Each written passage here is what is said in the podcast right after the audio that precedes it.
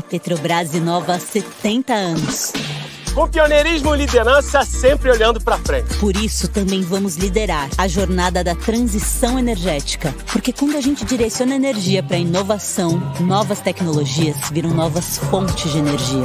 É pensando no futuro que hoje a nossa energia já está em todo o Brasil. Para uma transição energética justa. Petrobras 70 anos. O Brasil é a nossa energia. Brasil, União e Reconstrução. Dia a todos e todas. É, é, sempre muito bom estar com vocês aqui. Sejam todos bem-vindos à segunda temporada 2023 da série Diálogos da Transição.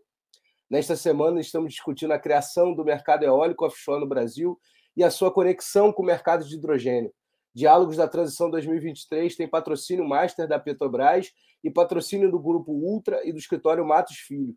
A gente conta ainda com o apoio da Câmara de Comércio é, e Indústria Brasil-Alemanha, HK Rio. Você que faz parte da comunidade da EPBR, seja bem-vindo de volta. Você que está chegando agora, assina nosso canal e ative o sininho para ser alertado toda vez que a gente estiver ao vivo. Você também pode fazer parte da nossa comunidade, entrar para a nossa comunidade, basta acessar o link que está no chat da rede social que você está assistindo a gente. Nosso bate-papo de hoje vai falar sobre a construção da indústria de fornecimento de bens e serviços para eólico offshore no país. Um tema fundamental para o Brasil, para o desenvolvimento da nova indústria, para a geração de emprego e renda e impostos. Para o nosso bate-papo, temos como convidados Rodrigo Ferreira, que é vice-presidente de suprimento para a América Latina da Vestas, e Mário Barbosa, que é gerente sênior de vendas para a América Latina da Vartsila Marine Power. Todo o bate-papo de hoje será conduzido pela Luana Lima, que é diretora executiva adjunta da HK Rio, é, nossa parceira nesse evento, nossa a, apoiadora nesse evento. Desde já eu agradeço o apoio da HK Rio é, no Diálogos da Transição. Luana, bom dia, seja bem-vinda ao Diálogos da Transição. Uma ótima live para você e para todos. Obrigada, Felipe. Bom, bom dia a todos e todas que nos assistem. Bom dia, Rodrigo e Mário. Obrigada pela oportunidade de poder moderar esse painel hoje. É, bastante entusiasmada em discutir um pouquinho aqui com especialistas é, da cadeia de valor de suprimento do offshore aqui no Brasil, e eu acho que a gente vai ter uma grande, um, um excelente debate aí sobre os desafios e também oportunidades, né? Vamos falar de desafios e oportunidades. É, sem tomar muito o, o tempo aqui com, com, introduções, eu gostaria de sugerir uma breve explanação é, dos palestrantes, é, mais ou menos 10 minutos cada, começando aí com o Rodrigo. Por favor, Rodrigo. Perfeito. Bom, antes de mais nada, muito obrigado, Felipe, pelo convite, Luana, pela moderação, pelo prazer de estar aqui contigo, e, e Mário aí pela parceria nesse diálogo que vai ser muito bacana hoje, tá? Então, é, para começar a nossa conversa, é, eu tenho um painel aqui em que eu apresento algumas páginas sobre a Vestas. Gostaria de apresentar a todos o, quem é a Vestas e nosso posicionamento competitivo na região e no mundo e como nós esperamos contribuir com essa jornada da implementação da indústria de wind offshore eh, no Brasil e na América Latina. Okay? Então, é, quem é a Vestas? Né? Então, a Vestas é o maior player, é, o maior fabricante de aerogeradores no mundo. Né? Nós temos cerca de 28 mil funcionários, mais de 50 mil turbinas com contratos de serviços, 164 giga de capacidade instalada entre wind onshore e wind offshore isso dá mais do que 10 usinas de Itaipu, apenas colocando em perspectiva, e 19 fábricas no mundo e crescendo. Então, nós estamos expandindo nas geografias onde nós atuamos, eh, e o Brasil é uma delas onde nós temos uma importante presença, como vou poder comentar um pouco mais adiante. Nós estamos presentes em mais de 88 países no mundo, então, realmente ajudando essa, essa jornada de descarbonização é, não apenas na Europa, mas na América Latina, na América do Norte, na Ásia, em todos os continentes onde nós atuamos. É, colocando um pouco mais de números e, e granularizando um pouco é, alguns números relevantes da nossa operação, como eu falei, são 164 GB instalados ao longo da nossa história. Né?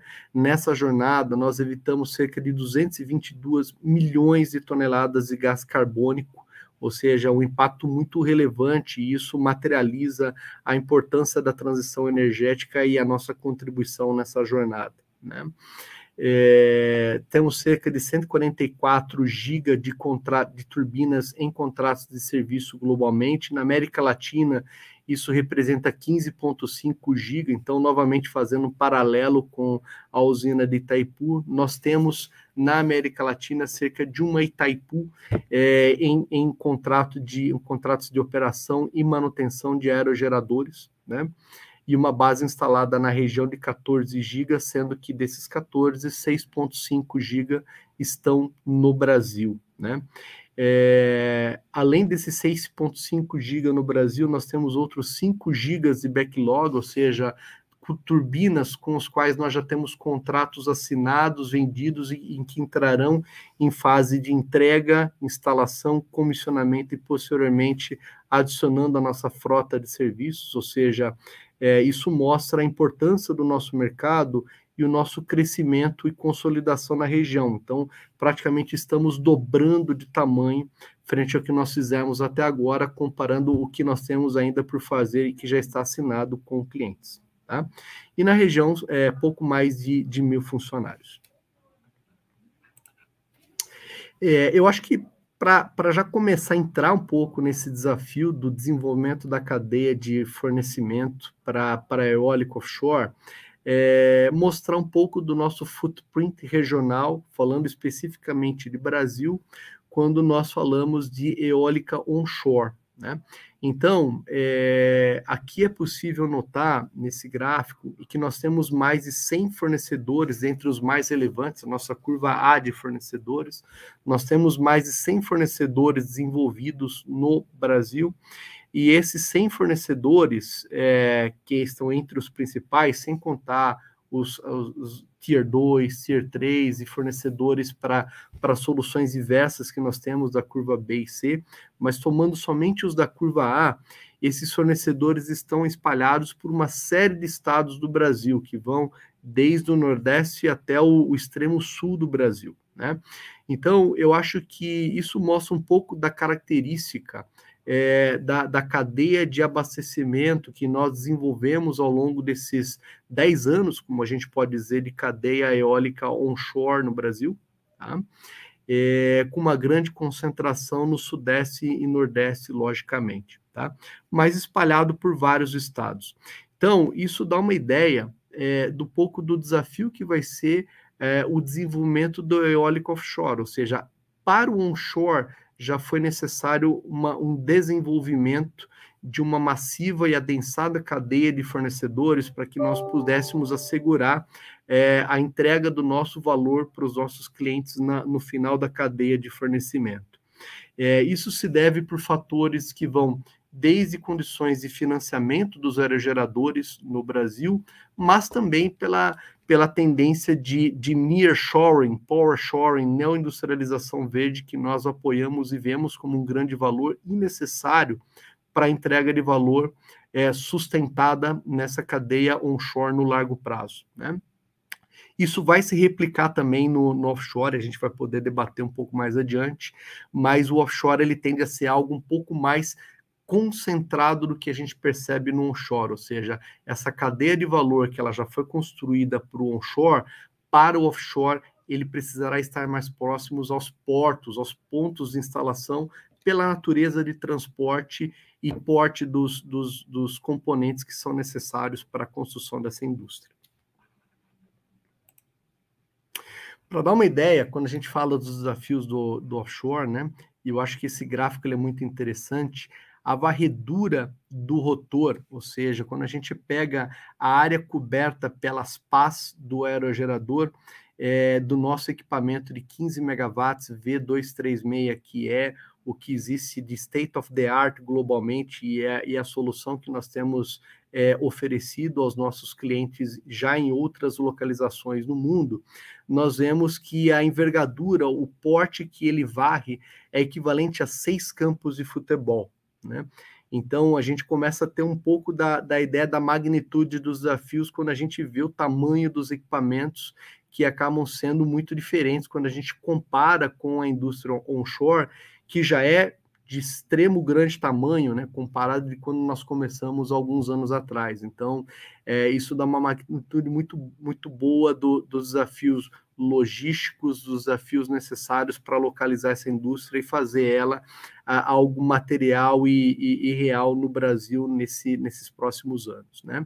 A Vestas tem uma capacidade instalada no mundo hoje de 9 GB em, em eólica offshore, é, aproximadamente 1.600 turbinas, então, no mundo, e estamos em nove países atualmente, e, similarmente a, a, ao que nós vemos em onshore, nós temos já, tem é, gigawatts é, entre acordos fechados e acordos preferenciais desse aerogerador que eu mostro para vocês aqui na página. Ou seja, é, nós estamos praticamente nos próximos anos dobrando de tamanho em relação a tudo que nós fizemos até hoje, é, também no offshore, comparado a, ao que nós fizemos versus ao que nós já temos assinado e em fase de execução.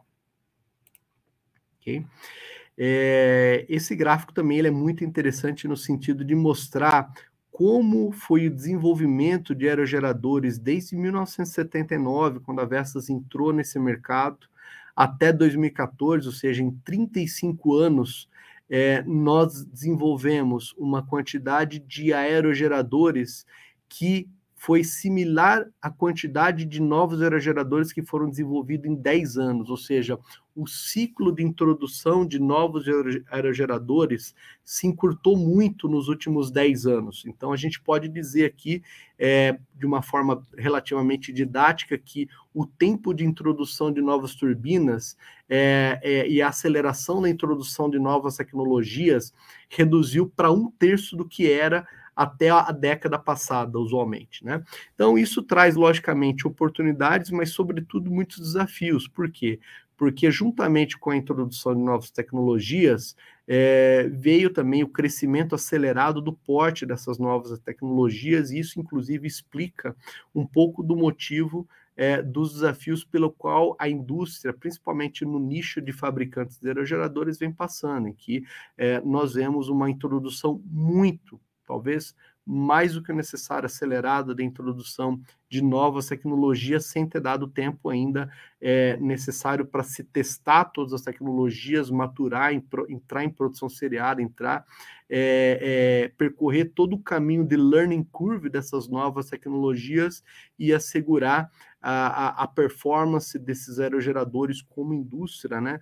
De uma forma mais segura. Então, é, essa é até uma das tendências e um dos desafios que a gente vê que é desacelerar é, essa, esse ciclo de introdução de novos aerogeradores, e eu acho que esse talvez seja um, um, dos principais desafios dessa indústria nova que tende a nascer no Brasil, que é a eólica offshore, no sentido de se introduzir algumas tecnologias e permanecer com elas por mais tempo, porque os riscos associados à eólica offshore quando comparados com o onshore, eles são relativamente mais altos e mais complexos. Então, significa que você ter um ciclo de aerogeradores mais longo permite uma geração de valor mais sustentada ao, ao investidor na ponta, mas também aos fabricantes que estão introduzindo as suas respectivas tecnologias. Né? E aqui, é, já deixando alguns pontos para a nossa discussão, nosso debate em breve, né? Alguns desses desafios, então, como eu falei antes, é criar uma cadeia sustentável e, sobretudo, escalável, ou seja, como que a gente pode crescer o volume é, de uma forma a assegurar a dev o devido nível de qualidade, o, o devido nível de sustentabilidade econômica e sustentabilidade ambiental propriamente dito das soluções que vão sendo introduzidas. Então, esse talvez seja o maior desafio. Como que a gente faz nascer uma indústria que tem mais riscos e mais complexidades com base nos aprendizados que nós recentemente adquirimos na, na indústria onshore, que teve uma grande quantidade de, de contribuição, uma grande quantidade de evolução localmente, muitos aprendizados que servirão com certeza para o que a gente vai introduzir no offshore muito em breve, né? necessário volume constante e previsível. Então, eu acho que até fazendo um gancho com o ótimo diálogo de ontem, né, em que se comentou sobre leilões, é, o mercado regulado. Então, essa é uma indústria que ela vai depender muito para que ela tenha um, começo sustentado no, no país realmente de uma previsibilidade muito boa de volumes, porque o nível de investimentos vai ser muito grande comparado com o short, que já teve um investimento extremamente relevante. Né? Então, se pudesse comparar, fazendo uma analogia aqui, o onshore com o offshore, o onshore é como se fosse campeonato brasileiro, o offshore é Champions League. Então, é dessa magnitude que a gente está falando em termos de diferença de, de competitividade, em termos de diferença de, de, de, de nível de, de porte de investimento. Então, é muito importante que nós aproveitemos esse, esse aprendizado todo que houve no onshore e, juntamente com é, previsibilidade de volume, né, previsibilidade de tecnologias, é, compartilhamento de riscos entre os players da cadeia, isso vai se tornar com certeza uma realidade e é inexorável. Né? O futuro do, é, é, é, é terá uma grande parcela de wind offshore é, no Brasil e no mundo, então não é uma questão de si, mas é uma questão de quanto, né? E, e como a gente faz isso de uma forma sustentada para todos os agentes da cadeia. Ok? Muito obrigado, Luana. Eu que agradeço, Rodrigo. Interessantíssima aí a, a, a, sua introdução inicial. Acho que, enfim, muitos temas já que a gente tem está ouvindo aqui, como a questão da diversificação dos fornecedores, né? Vocês têm mais de 100 é, fornecedores na curva A, espalhados pelo Brasil, como que isso vai funcionar para o mercado é, offshore, né, para os projetos no offshore, a questão também da, da, do avanço tecnológico e a velocidade né, é, é, que isso vem sendo aplicado para o mercado onshore, vis-à-vis -vis, né, os desafios que isso vai é, ser projetado no offshore. Enfim, já estamos recebendo também algumas perguntas do público, e nesse sentido, encorajo aí a todos que estão nos ouvindo, fiquem à vontade para fazer as perguntas no chat, eu prometo é, que vou endereçá-las aqui. Mas antes de eu fazer alguns comentários, eu gostaria também de ouvir o Mário é, da Vartsila, que eu acho que tem bastante também aí a contribuir em relação à, à cadeia de suprimentos no mercado offshore. Mário, fica à vontade também para fazer as suas considerações iniciais e depois a gente parte para o debate. Ok. Obrigado, Luana. Obrigado, PBR, pelo, pelo convite. Né? Prazer também estar contigo, Rodrigo, aqui discutindo sobre é, esse desafio, como você bem falou, né? É um desafio gigantesco aqui para o Brasil, para a gente ser competitivo, é, trazer sustentabilidade econômica e sustentabilidade ambiental. Gostei muito desse, dessa abordagem tua. É, Bom, eu sou gerente sênior para América Latina, né, na parte de Marine Offshore. Vou compartilhar com vocês uma apresentação. Deixa eu só compartilhar minha tela. Peço que vocês confirmem quando estiverem vendo a minha tela. Só um instantinho.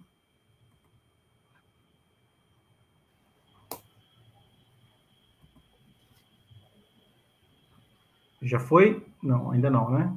Ainda não. Acho Agora sim, Mário. Agora foi, né? Bom, é, a Vartsila é né, uma empresa, uma empresa finlandesa, a gente tem mais de 180 anos, mais de 190 anos de existência. Estamos presentes aqui no Brasil desde 1990. É, a gente atua aqui, é, no mercado né, de energia, né, mercado de energia onshore, as termoelétricas. Aqui no Brasil a gente tem mais de 3 gigawatts instalados e também no mercado marítimo offshore. Então, esse tema de, de wind offshore, ele acaba abordando os nossos dois principais, os, dois, os nossos dois segmentos de negócio. Mas aqui eu vou focar um pouquinho mais na parte offshore, né, wind offshore. Bom, e, e onde é que a gente entra nessa, nessa cadeia? Né? Deixa eu passar aqui o próximo slide. É, a Vaxila ela, ela, é líder global hoje em soluções é, sustentáveis né, para o mercado marítimo e offshore. Então, a gente sempre teve como premissa principal trazer eficiência energética para otimizar o, a utilização, deixa eu botar aqui, utilizar, otimizar a utilização da, da, da, das embarcações, reduzindo sempre a questão de custos operacionais e emissões. Então, é, é, um assunto que a gente já tem bastante domínio desde muito tempo, né? E o que, que a gente está trazendo hoje? A gente é, traz uma solução integrada, né? Desde propulsão, motores, geradores, sistemas de armazenagem de energia, sistemas de distribuição de energia, propulsão, caixas redutoras, a questão do life cycle da embarcação, todo um suporte para o, o ativo operar durante ciclos longos, de 20 a 25 anos. É, sistema de gás, às vezes a gente tem embarcações movidas a gás natural, por exemplo, e sistemas de tratamento de, dos, gaus, dos gases de exaustão, seja para redução de NOx, SOx, ou até mesmo é, um, temos projeto piloto agora de captura de carbono. Né? Então, tudo isso a gente traz hoje para esse mercado, é, sob a perspectiva de um desenvolvimento do mercado de eólica offshore. Então, o que, que a gente acredita? A gente acredita que vai ter uma transição né, do mercado, e sobretudo aqui no Brasil, do expertise que a gente tem no mercado offshore óleo e gás para o mercado de, de eólica offshore. Então, é, é, natural que soluções hoje que a gente já emprega na, na, no mercado de óleo e gás também vai passar um pouco para o mercado de, de eólica offshore. Então, soluções integradas, já tendo em vista a questão, a questão das reduções de emissões preconizadas pela IMO, né, International Maritime Organization, que já diz que a gente tem que reduzir bastante as emissões de CO2 aí no horizonte de 2030 a questão da eficiência energética e sistemas de armazenagem de energia para otimização do uso da energia a bordo, seja ela vindo do, de combustíveis alternativos, seja é, recarga em baterias, etc. Mas a gente também aborda muito a questão da eficiência da embarcação como um todo. Como é que essa embarcação precisa operar com a, a menor demanda de energia possível? Porque também está aí é um primeiro, é um primeiro passo para a eficiência energética, você reduzir a demanda energética da embarcação. Então, é, a gente trabalha com esse, com esse loop integrado né, de, de projeto, dando suporte aos projetistas para desenvolver conceitos de novas embarcações, e o mercado de óleo offshore vai ter diversas novas embarcações operando, desde a construção uh, dos campos offshore, instalação das turbinas, até a, a operação em si, né, a manutenção. Porque ao invés de você fazer manutenção de um, de um, de um aerogerador é, numa oficina, no, caso um onshore, né, em terra, você leva o, o, gerador para oficina muitas vezes, aqui você não vai ter essa opção que são grandes geradores, então você vai ter que fazer a manutenção muito provavelmente offshore. Então tem embarcações especializadas para isso, né? Bom, a gente vê hoje uma transição do que a embarcação é hoje em dia né, de otimização, de, de ter uma disponibilidade alta do sistema de propulsão, de monitoramento de sistema de propulsão elétrica, com integração, passando para o que vai ser lá na, para, para o que vai ser lá na frente, né, onde você tem monitoramento remoto, você tem um sistema de, de gerenciamento da energia a bordo. E essa energia pode vir de baterias, pode vir de, de, de, um, de um processo de é, é, é células de combustível, usando hidrogênio, usando outros combustíveis, fazendo a reforma desse combustível.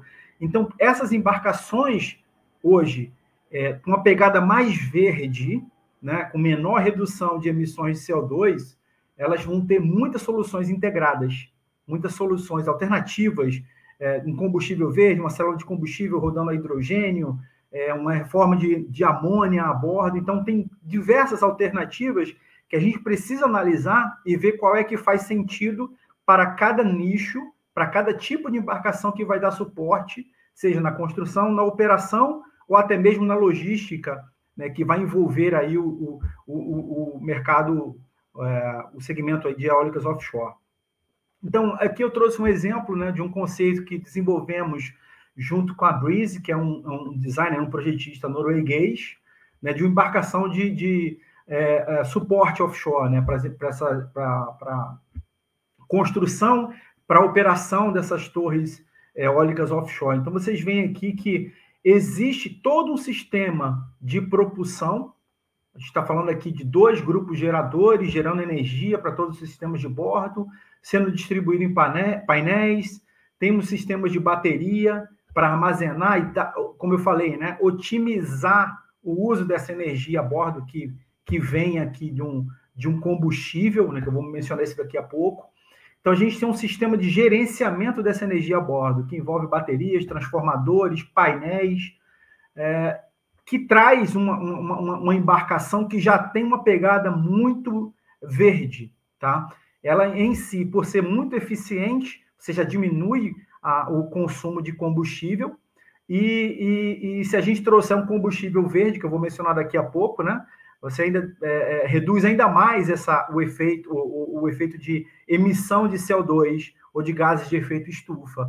Então faz sentido, a gente está discutindo aqui, né? Um, um, um, é, eólicas offshore, que é uma pegada verde, uma transição energética de usar energia renovável. Então, por que usar uma embarcação que vai dar apoio a esse mercado que queime combustível fóssil? Então não faz sentido. Então, essa transição energética e utilizar campos de, de, de é, é, energia que produz energia eólica só faz sentido se você usar embarcações verdes também, né? Bom, e por onde é que a gente passa? A gente passa por sistemas híbridos que envolvem aí motores de combustão, baterias e sistemas que gerenciam de forma eficiente essa, essa, essa, essa energia de bordo. A gente passa de um sistema convencional de três geradores para que opere com um gerador só com sistemas de bateria, tá? Um gerador virtual. E, obviamente, a gente tem que analisar também o que, que vai acontecer com os motores no futuro. Então, a gente, hoje, a Vartila desenvolve motores, já lançamos um motor no ano, é, no ano passado, em 2022, que ele opera com metanol.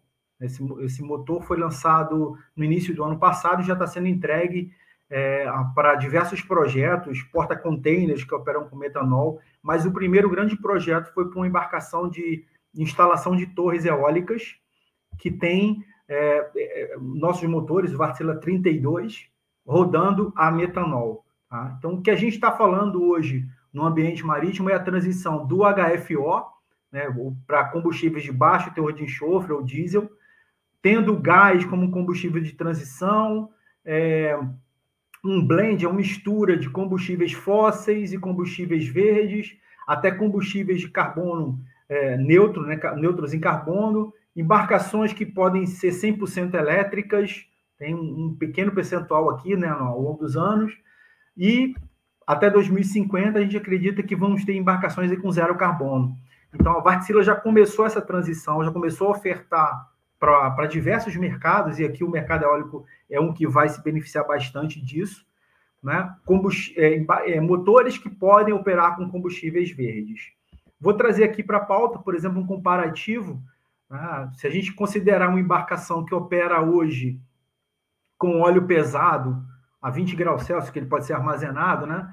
ela poderia mudar para combustível, é, gás natural, liquefeito, mas eu trago um impacto em preço que varia de 0,7 desse preço, né, até uma vez o preço dele, né, ou até duas vezes, é, é, ou até mais, dependendo do mercado. Mas eu já trago um impacto aqui que é no volume a bordo de combustível. Então, para a mesma autonomia, eu precisaria de 2,4 vezes mais tancagem a bordo, sem contar que é um sistema criogênico. Hoje, o metanol está tomando é, é, uma importância muito grande no, em diversos mercados. E uma das, das, facilidades é que eu posso armazenar a bordo ele a 20 graus Celsius, por exemplo. É tóxico, né? É, é, é, é um combustível que pode utilizar os tanques da embarcação, tanques estrutura, estruturais da embarcação para ser armazenado, obviamente com algum tratamento dentro, mas traz um impacto né, na, na questão do preço, de 2,2 a 5,4 vezes. O preço comparado com o óleo pesado. Depende muito de onde, como ele é produzido. Né? Se ele é um metanol cinza ou um metanol 100% verde sintético. Então, depende muito.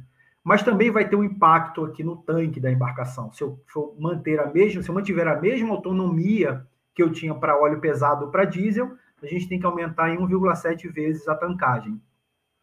Vou abrir um parênteses aqui do, do metanol, que uh, a Vartsila Brasil, a gente iniciou um processo dentro da, da própria Vartsila para o desenvolvimento do mesmo motor que queima metanol, que ele queime também o etanol, que é um combustível que todos, todos conhecem muito bem aqui no Brasil. Então, por serem álcools, né, é, tem uma similaridade, similaridade muito grande, então a Vatsila está desenvolvendo também essa questão de usar o etanol como combustível marítimo impulsionando aqui desde a partir do Brasil.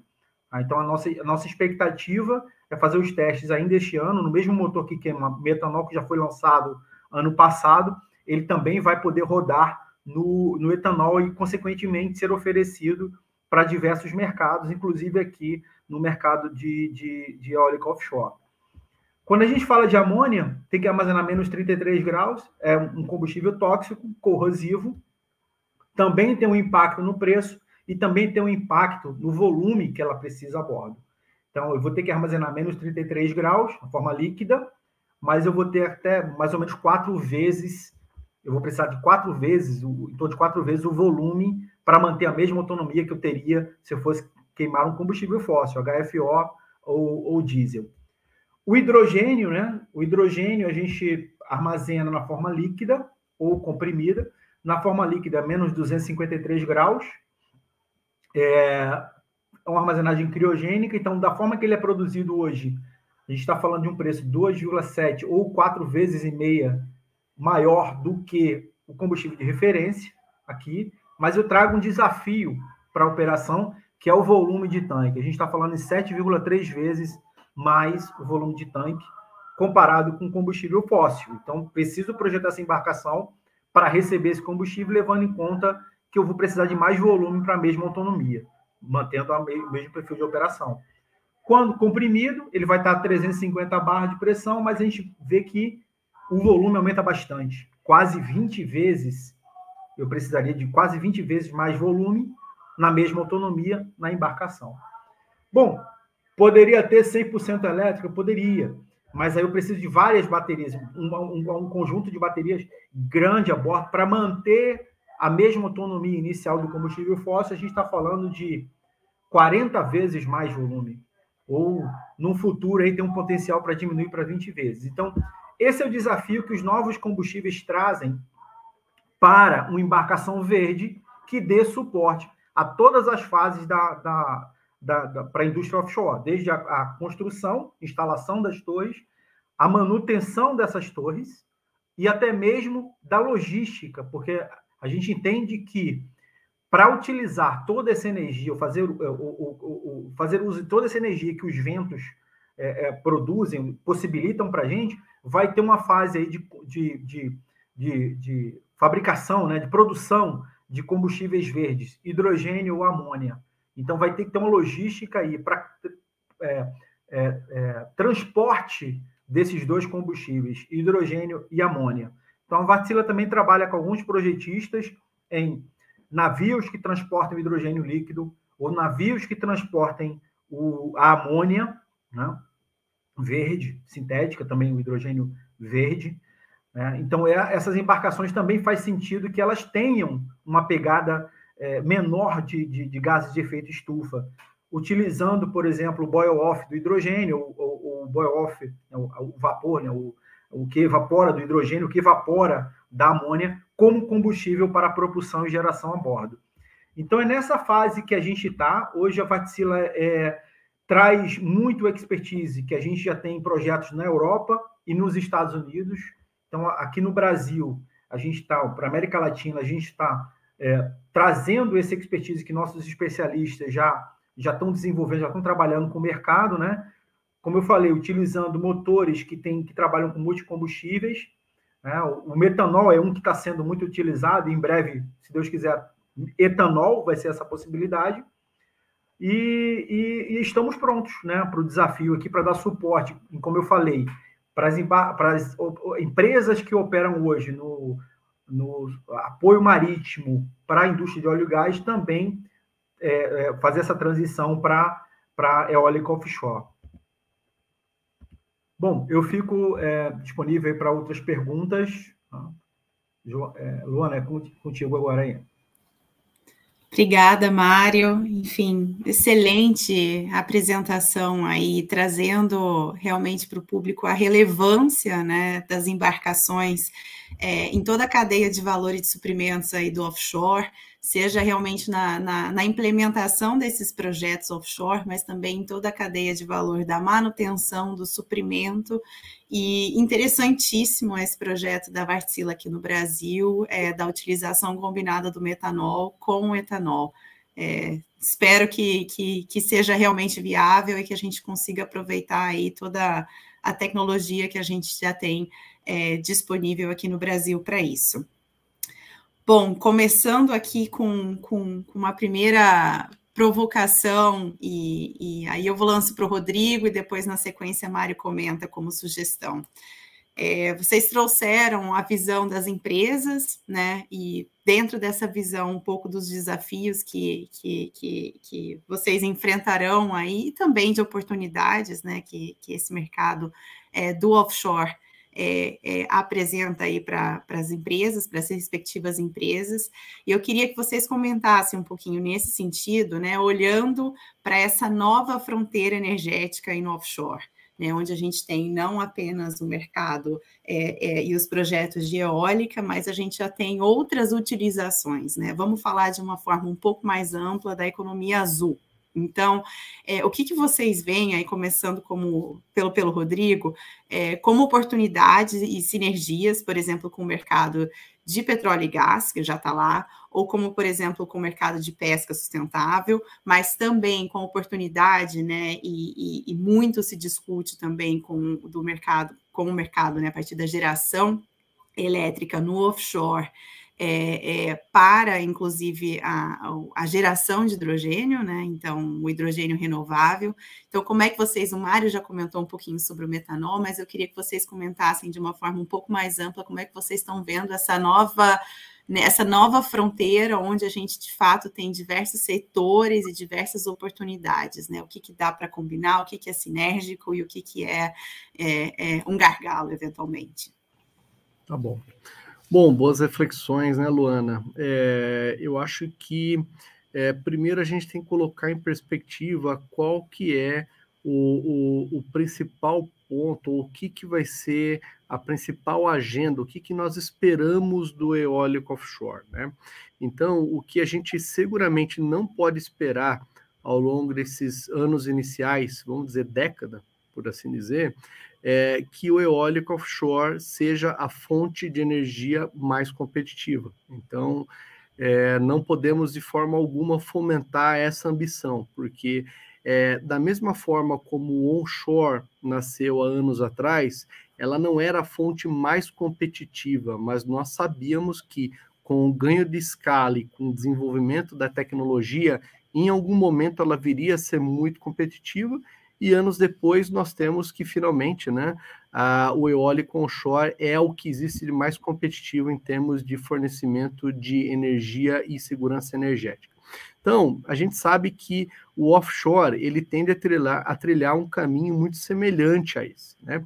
Então, por que então o offshore, se ele não vem como, é, não inicia como sendo o que há de mais competitivo em termos de suprimento energético? Porque uh, geopoliticamente, o que nós vemos é que o mundo está necessitando de descarbonização e, sobretudo, segurança energética. Nós vemos a Europa, sobretudo, precisando urgentemente ter um apoio é, global e um apoio na sua própria região em termos de desenvolvimento de outras fontes de energia que sejam é, é, um, um, menor teor de carbônico, de carbono ou sem carbono, né? É, para suprir toda a energia que ela precisa. Né?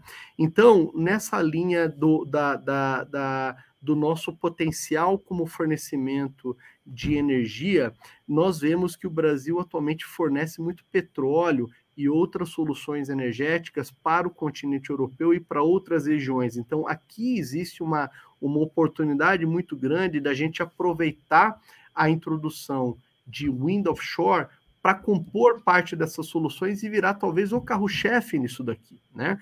Então nós vemos a oportunidade de wind offshore poder se converter em hidrogênio, poder se converter em metanol, poder se converter naquilo que a gente fala Power to X, né? em diversas soluções que possam ser supridas, seja para nossa economia local, seja para nossa realidade regional na América Latina, mas seja também para outras necessidades em regiões que precisam urgentemente de segurança energética, que apenas para ilustrar, a Europa é, é, logicamente um dos casos em virtude da, da atual condição geopolítica da guerra Rússia-Ucrânia. Né? É, então, eu vejo uma oportunidade muito grande né, dessa, dessa cadeia de valor já existente no óleo e gás, em termos de portos, em termos de expertise de embarcações de suporte, em, em termos de especialidade de, de know-how de pessoas e tudo mais em indústria offshore de petróleo e gás, em ser alavancado, ou seja, treinado e desenvolvido rapidamente para uma realidade de, de wind offshore. E podemos utilizar o wind offshore combinado com as soluções de óleo e gás para fornecer tanto para a nossa região quanto para outras regiões, novamente visando a segurança energética. Perfeito, Rodrigo. Já vou passar a palavra para o Mário, mas eu acho que as suas, é, é, seus pontos aqui respondem, inclusive, uma pergunta que veio do público, que é justamente se não valeria a pena explorar, primeiramente, todo o potencial no onshore, para depois olhar para a nova fronteira no offshore. Eu acredito que justamente com os pontos que você trouxe, né, falando da, da segurança energética, né, da incapacidade, realmente da inviabilidade de alguns países garantirem essa segurança energética apenas pela produção local. Então, você tem a oportunidade de, a partir da geração no offshore, você ter diversos vetores energéticos, né? Power to X, que podem, por sua vez, ser, inclusive, para além do suprimento energético nacional, serem exportados nas suas mais diversas formas. É, eu acho que desde que haja demanda e que a conta, obviamente, feche, é, por que não? Né? Uhum. Vamos lá, Mário, fica à vontade para complementar e fazer suas observações em relação à, à, economia azul no geral também. Pois é, esse o ser humano ele gosta de desafio, né? E vem aquele jargão, né? Para todo desafio, grandes oportunidades que vem também junto. Então, todo esse potencial que a gente tem de geração eólica, como é que eu vou conectar com os principais mercados que precisam? Tivesse um cabo gigante, né, uma extensão, ligar a energia lá, seria seria legal, seria tranquilo, mas não existe isso. Então, quais são as alternativas que a gente, alternativas que a gente tem de uma vez que a gente capturou toda essa energia disponível nos ventos, como é que a gente transporta isso para lá? Então, o Rodrigo já mencionou bem, mencionou bem aí que a gente tem essa, essa possibilidade através dos, dos combustíveis sintéticos, né? Do e-fuel, Power to X, né? Então, sintetizar, usar energia para sintetizar hidrogênio, amônia verde, é, metanol, etc. Então, é uma possibilidade, uma forma de a gente é, é, transportar toda essa energia na forma de combustível lá, lá, lá, lá para os mercados principais, Europa, Ásia, enfim, para onde se precisa é, de energia. E a humanidade sempre vai precisar de energia. A demanda energética sempre vai crescer, crescer, crescer. E aí, esse potencial que a gente tem aqui em, em, em óleo offshore é justamente por isso. Como o Rodrigo falou, não vai ser agora no curto prazo. A gente tem que pensar no médio e no longo prazo. E como é que a gente vai atender essa cadeia. E aí, eu reitero o que ele falou também, que eu já até mencionei, é, a gente tem uma expertise de operação offshore no óleo e gás. A Vatsila hoje, ela, a, a, gente aborda offshore energy, independe se ele é do óleo e gás ou do, do de, de, de, renovável. Então, esse expertise, seja em, em, em sistemas de propulsão que vão para é, ser utilizados em embarcações um pouquinho diferentes às vezes, ele já está aí. Né? Já, já, esse desafio a gente já está fazendo a transição. Então, é como ele falou, uh, faz todo sentido utilizar o, o, o, que a gente tem, os conhecimentos que a gente tem hoje no óleo e gás, para fazer essa transição, para dar todo o suporte para, a indústria de, de offshore. Então, o Brasil já está um passo à frente de muitos mercados, que a gente tem muito conhecimento em offshore, em operações offshore, com navios de suporte, etc. E, e, e, um pouquinho mais adiante lá, como é que a gente vai transportar essa energia? Como é que a gente vai, vai pegar, captar essa energia, é, é, é, transformar na forma de, de, de combustíveis sintéticos? Como é que a gente vai transportar? Então, vai ter uma logística também integrada para isso. Tá? Então, eu, eu, vejo assim que a gente tem uma posição privilegiada, tem, tem que trabalhar essas oportunidades que estão aparecendo, mas a gente tem sim uma expertise aqui no Brasil para fazer essa transição é, energética e, e para dar suporte a essa transição energética. Legal, Mário, acho que super interessante e, veio a, realmente a complementar as considerações, considerações iniciais do Rodrigo. É, tem mais uma pergunta aqui que eu acho que é mais direcionada para o Rodrigo, mas fica à vontade se você tiver também na sequência alguma coisa para é, complementar. É, Rodrigo, o que, que a gente pode levar de aprendizado é, da indústria onshore aplicando no, aí no offshore? O que, que não pode faltar, que você olha e fala assim, não, isso aqui a gente já superou esse desafio, a gente já aprendeu eventualmente com os erros e isso aqui tem que funcionar dessa forma, por exemplo, no mercado do offshore. Tá, eu, eu acho que, e aí procurando vislumbrar alguns gargalos que podem tornar difícil essa trajetória de implementação no offshore, né? É, como eu comentei anteriormente, nós temos muita expertise, muito conhecimento, muito know-how que foi construído ao longo dos, dos, anos no Brasil acerca da indústria de óleo e gás offshore. Então, nós temos um conhecimento de como operar em mar, o que não significa que nós tenhamos já toda a infraestrutura para operar essa indústria em mar. Então, vai ser necessário construir uma cadeia de valor mais próxima do mar, né? É, eu tive até a oportunidade de ilustrar um pouco mais, é, mais cedo na minha apresentação é, que nós temos hoje uma, uma, uma cadeia de fornecedores espalhadas por todo o Brasil. Né?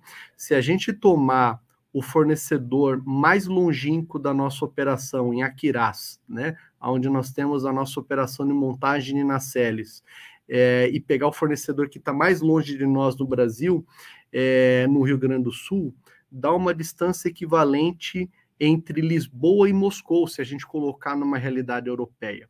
Então, é, quando a gente fala de wind onshore, é, isso ainda é algo possível. No wind, no wind offshore, isso é inimaginável, isso mata o, o, o, negócio. Então, isso significa que o tamanho dos componentes, a complexidade logística e a falta de infraestrutura para essa complexidade logística, ela é muito grande, né?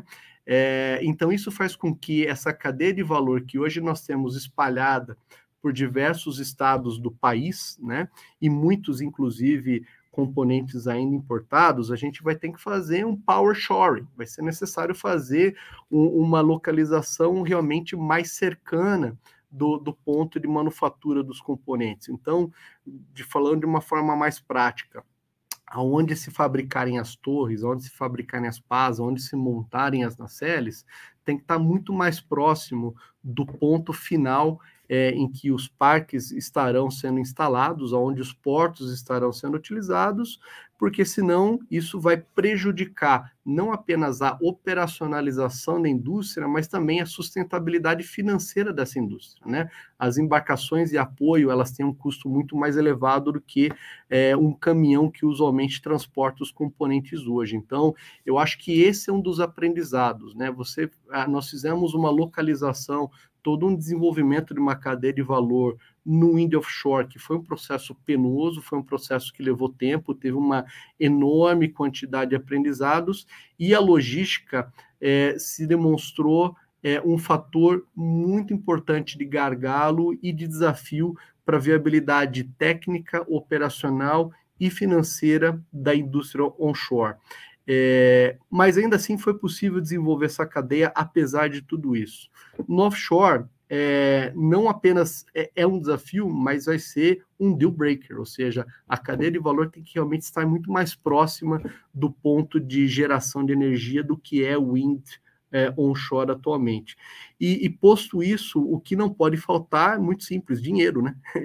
É, significa que a gente vai ter que construir é, uma cadeia de valor, não vou dizer from scratch, mas muito próximo disso, porque novas instalações fabris serão necessários, é, investimento em novas embarcações de, de apoio e, e, investimentos portuários e tudo mais. Então, é toda uma, uma quantidade massiva de retrofit e relocalização de footprint produtivo que vai ser necessário para que isso seja viável e para que isso aconteça, é necessário haver capital disponível para que haja capital disponível, é necessário haver segurança regulatória para o investimento. Para que haja segura, segurança regulatória para o investimento, é necessário haver mercado regulado para o wind offshore. Para que haja mercado regulado, é necessário haver regulação. Então, nós estamos ainda num processo muito preliminar, né? E a gente volta novamente fazendo um gancho com com um ótimo diálogo de ontem, de que uh, o marco regulatório é fundamental para que tudo isso se inicie e exista uma segurança regulatória que vai permitir os investimentos e a alocação de capital massivo nesse processo de construção de cadeia de valor. Excelente, Rodrigo. Acho que com isso você conseguiu aí resumir é, todos os desafios, primeiros aprendizados né, com o onshore e os desafios aí que a gente terá no offshore é, trazendo aí, um, inclusive, todos os pontos é, a abordar de uma forma bastante completa naquele estudo da, sobre a cadeia de valor, é, publicado no final do ano passado, com a participação da, da COP, da UFRJ, a Beólica e a Essence Consultoria, que é um estudo que eu acho que é, embasa aí toda, todos os desafios a serem superados aí no mercado offshore. Antes de passar para as considerações finais, é, eu queria que o pedir para o Mário abrir mais uma vez aí o, o microfone dele. É, e eu acho que seria interessante, Mário, se você pudesse comentar aí do ponto de vista é, da indústria marítima, é, se, qual se há alguma relação e se você vê alguma oportunidade, né, a partir do desenvolvimento do offshore, de uma neoindustrialização da cadeia de valor, digamos assim, da indústria marítima, em especial é, a indústria naval. Como é que você está enxergando isso? Tem uma sinergia? Dá para é, aproveitar e surfar nessa onda? O que vocês estão? Como é que vocês estão enxergando isso? Tem sim. A gente está a gente está passando agora, né? Graças a Deus, por uma retomada aí no, no mercado offshore óleo e gás. A gente vê aí mais, mais investimentos da Petrobras, novas unidades de produção é, sendo construídas e que vão ser instaladas em breve então, essas unidades de, produção elas são o gatilho para diversos tipos de embarcações, diversos tipos de serviços offshore que vão demandar novas embarcações. Então, já tem um apelo aí do, do, do governo de que se construam essas novas embarcações de apoio marítimo offshore, óleo e gás, aqui no Brasil. Então, os estaleiros vão, vão voltar a se preparar, né, a retomar a construção naval aqui no Brasil. E aí, como eu falei, se a gente pensar na perspectiva da eólica offshore, num médio, longo prazo, né, até a regulamentação, como o Rodrigo bem mencionou aí, é a questão do óleo e gás, ela vai trazer uma, uma, uma, uma preparação para os estaleiros aqui no Brasil é, é, também atender esse mercado, porque existe bastante sinergia entre os tipos, é, muita similaridade, vamos dizer assim, dos tipos de embarcação que vão operar no, no offshore eólico ou óleo e gás. Obviamente que tem embarcações muito especializadas, essas embarcações muito especializadas talvez não sejam construídas aqui, sejam afretadas para um determinado serviço, um período, para sempre contemplar essa questão da economicidade que o Rodrigo bem menciona aqui, tá? Mas algumas outras embarcações, alguns outros modelos vão ser construídos aqui no Brasil, e essa retomada da indústria naval é, se Deus quiser, em breve, com é, construção de novas embarcações de apoio offshore óleo e gás, vai dar, vai dar é, é, é, é como é que se diz, poderes ou, ou, ou capacidade para os estaleiros se reestruturarem e voltarem à relevância que eles já tiveram no passado recente aí, e também atender essa demanda de embarcações de apoio offshore para as eólicas offshore. Excelente, Mário. Vamos acompanhar e torcer para essa retomada também é, dos estaleiros e da, da, indústria naval aqui no Brasil, né? Bom, pessoal, acho que infelizmente é, o tempo passou muito rápido. É, gostaria de ter é, feito, provocado aqui mais discussões, mas tenho certeza que a gente teve um debate aí bastante informativo e, e, e, e com várias reflexões para o público que nos acompanhou hoje aqui. Essa gravação fica também disponível aí para quem não pôde assistir hoje. O Felipe informou que a gente teve, acho que algum problema técnico, até, até um apagão na região norte-nordeste. Estou aqui, não estou acompanhando, mas é, passo a palavra agora. Vamos lá na ordem, Rodrigo, para suas considerações finais, por favor.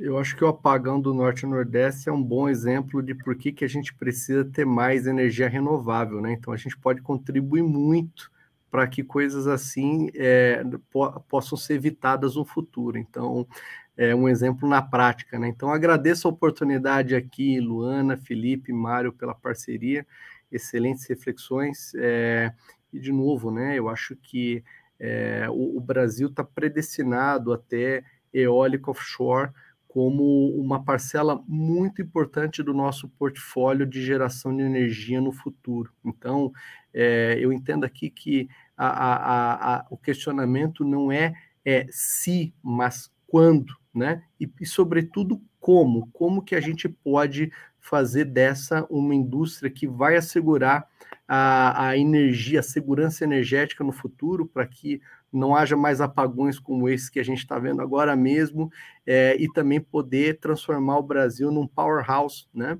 é, de fornecimento de energia, não apenas para nossa necessidade regional, mas também transformar o nosso país como um provedor de soluções. Já somos no agro um provedor de alimentos, um celeiro para o mundo, por que não sermos também uma potência energética em termos de ajudar a descarbonização do planeta, fornecendo energia limpa de uma forma competitiva e segura para as demais regiões. Excelente. Mário. É, bom, primeiro reiterar que foi um prazer estar aqui presente, né? Agradecendo uma vez mais a IPBR, Luana pela excelente intermediação aqui, né? Mediação, né? E aí eu vou pedir licença ao Rodrigo para mencionar um, um, que você falou que já já estão jogando a Champions League, né? E aqui a gente está no Campeonato Brasileiro. A Vartilha já participa da Champions League, lá a gente já já fornece bastante soluções lá para o pessoal lá da, da Europa e, e, como eu falei, né, é, é, outros mercados, né, os Estados Unidos hoje está adiantando bastante. Eu acredito muito, muito, muito na nossa indústria e aqui a indústria naval, como player dessa indústria naval, eu digo que a gente vai, vai, vai, vai ter facilidade para também atender a, esse, a, essa demanda do mercado é, de eólico offshore. Então, acredito muito no Brasil como um dos principais agentes globais nessa transição energética que o mundo precisa. Temos todos os recursos. A gente dá aula, né, como repetindo o que o colega meu falou, a gente dá aula de, de, de, de, de é, sustentabilidade na questão do mercado de energia e na, nas soluções que a gente traz. Então, está tá mais do que na hora da gente também se preparar para ser um grande fornecedor de energia renovável para o mundo. Então, é, nessa esperança aí e, e, vamos, vamos, vamos, vamos em frente que com certeza vai dar certo. Quero ter um pensamento positivo sempre. Ô, ô Mário, eu pensei que você ia falar do Corinthians, que dá para jogar os dois, mas melhor não entrar no cenário de futebol que vai dar briga. Pois é, eu sou vascaíno, a gente está meio embaixo aí, então vamos Melhor não. vamos, vamos, vamos, voltar para a Champions League, que eu acho que ali a gente tem condições, né? Como o Rodrigo falou, não, não é uma questão de ser mas quando ou como, né? Isso. E como, então fica aqui a reflexão, né? É, é, é, para a gente jogar aí como um, como um dos, dos, grandes players na Champions League, porque a gente tem, obviamente, o país tem realmente todo o potencial, né? Pessoal, eu queria agradecer, então, primeiramente ao público, né, a audiência que está nos acompanhando até agora, é, agradecer à IPBR e parabenizá-la aí por, por, pelo excelente trabalho que vem realizando aí no setor. Uh, amanhã a gente continua é, com diálogos da transição às nove da manhã. O tema é discutir políticas públicas para eólica offshore, então uma série aí de, de, de debates que, que realmente enriquecem a, a, a discussão. E agradecer, obviamente, ao Mário e ao Rodrigo pela disponibilidade, pelo, pelo excelente debate. É, muito obrigada a todos e tenham um ótimo bom dia. Muito obrigado. Um abraço a todos, obrigado. Tchau. Até mais, um abraço. Tchau. Petrobras inova há 70 anos. Com pioneirismo e liderança sempre olhando para frente. Por isso, também vamos liderar a jornada da transição energética. Porque quando a gente direciona energia para inovação, novas tecnologias viram novas fontes de energia. É pensando no futuro que hoje a nossa energia já está em todo o Brasil. Para uma transição energética justa. Petrobras 70 anos. O Brasil é a nossa energia. Brasil, União e Reconstrução.